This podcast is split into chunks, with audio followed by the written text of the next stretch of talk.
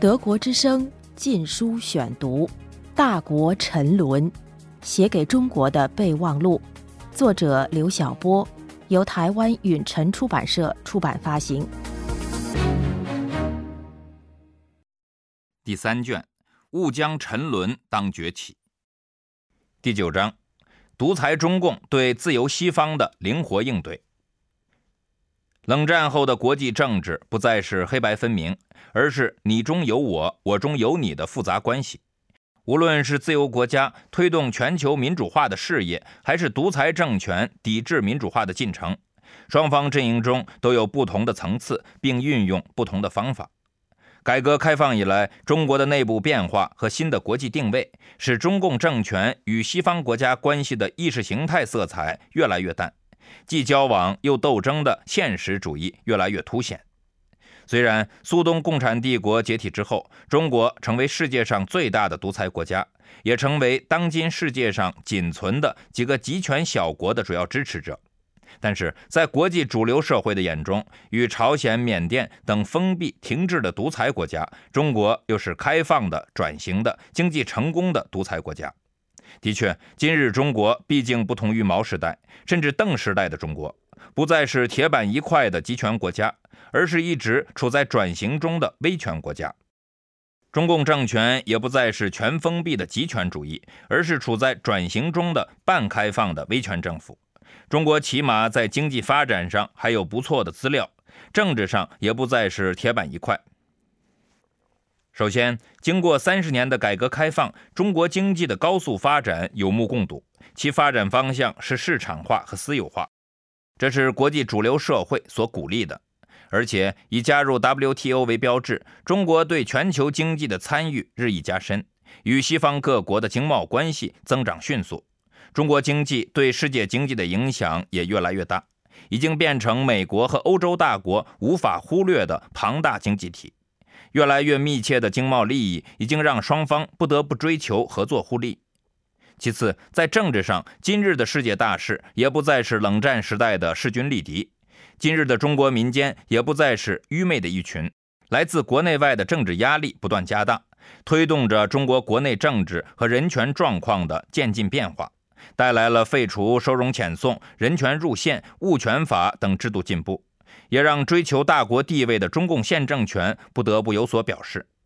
从江珠到胡温，一踏进国际舞台，中共高官就越来越喜欢表演政治开明秀，不断派出大量官员前往欧美国家学习，在法治、人权、选举、非政府组织等敏感话题上与欧美国家建立了定期对话机制。再次，在外交上，今天的中共不再是毛时代的发飙集权。而是精于利益计算的理智独裁，在经济上大力推进加入全球化进程，也越来越愿意参与国际政治事务。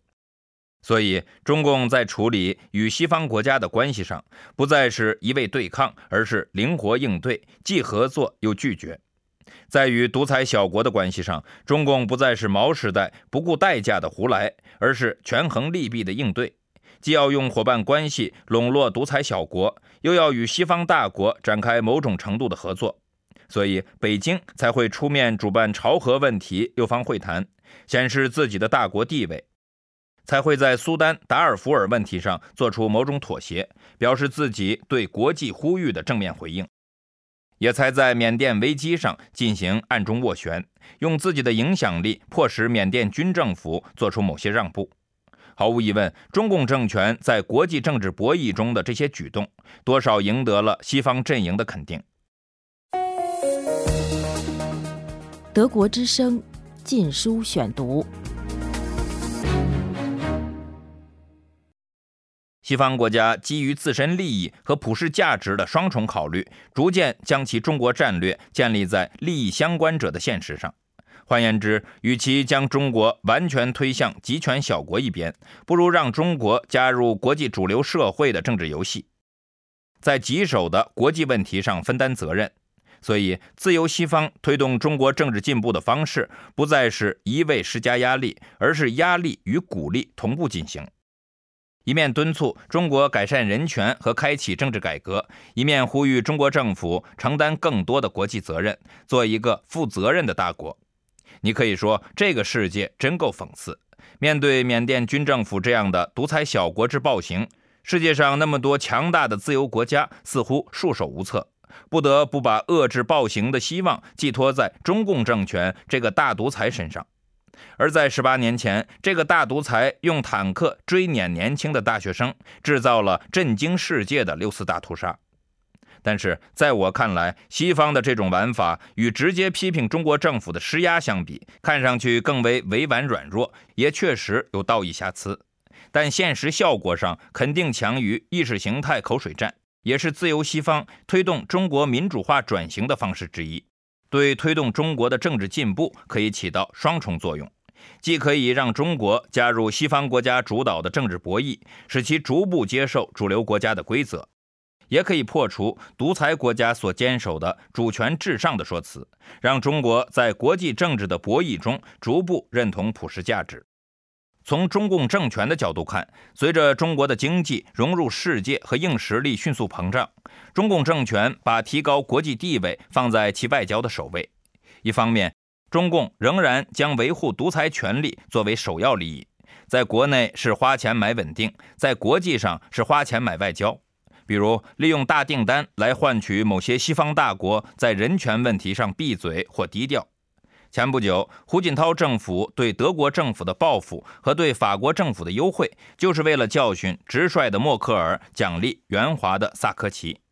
另一方面，中共政权很想改善自己的国际形象，提升自己的国际声誉，努力扮演负责任大国的角色，